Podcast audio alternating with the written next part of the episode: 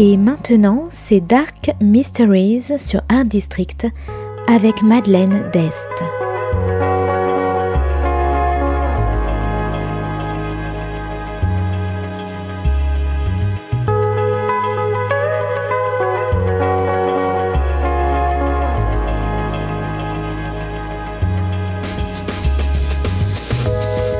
Welcome to Dark Mysteries, a book review show devoted to crime, mysteries, thrillers, and the dark side of human nature.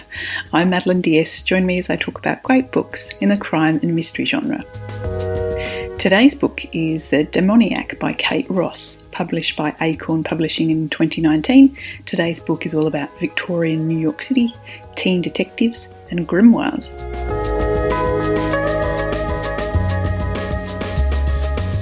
It's New York City in 1888. Harrison Fearing Pell, also known as Harry, is the youngest sister of the famous female detective Myrtle Fearing Pell and has long lived under her sister's shadow. One day, while Myrtle is away on a case, a couple knocks on their door to ask for Myrtle's help. Finally, Harry's chance to prove herself has arrived. Harry invites the couple inside, and she doesn't correct them when they assume she's Myrtle. They need help locating a friend, Robert Straker, who's fallen from grace and gone missing after a strange encounter with a medium. The medium was later found murdered horribly, with a curious Latin message written on the wall backwards and her face covered.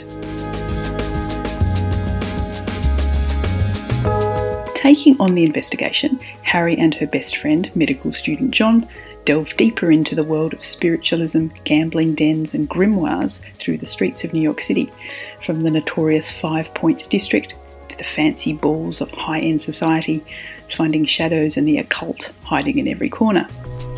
As the horrific murders begin to pile up and the potential list of suspects grows, Harry has to call on all her friends and her own self education to solve the crime before anyone else is killed and before Myrtle returns from her trip to spoil everything. The Demoniac is a dark and often gritty historical mystery set in the gaslit streets of Victorian New York City. With nods to many of the cliches of the time, Jekyll and Hyde, Sherlock Holmes, in fact, Arthur Conan Doyle is Harry's uncle, and Jack the Ripper, the demoniac still manages to be fresh, fast paced, and great fun. 19 year old Harry is overshadowed by her famous, brilliant older sister Myrtle, who sounds a lot like a female Sherlock Holmes herself. Yet Harry also has the intelligence and bravery to investigate the murders thoroughly without her sister's help. She has her own gang of assistants, including the loyal John and the former street kid Connor with his army of connections within the slums of New York.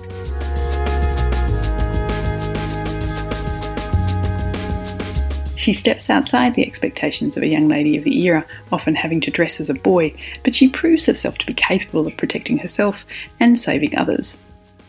And the historical detail and descriptions are rich and fascinating, including references to the Great Blizzard of 1888, upstate New York spiritualist colonies, and the Society for Psychical Research. The real goal for Harry's investigations, the people she really wants to work for. And the story itself is deftly woven together with multiple storylines, historical details, real and fictional characters, trends of the time, and social commentary, while still being fast paced and enormously entertaining, as well as being rather spooky at times. So, if you like gutsy young detectives, gaslit era New York City, black magic, action, and Jekyll and Hyde, I recommend The Demoniac by Kat Ross. Thanks for listening to Dark Mysteries. If you have any feedback or want to say hello, you can contact me at Art District Radio by email at mde at artdistrict-radio.com. Or if you'd like to listen to past reviews, please go to artdistrictradio.com forward slash podcasts. And until next time, happy reading.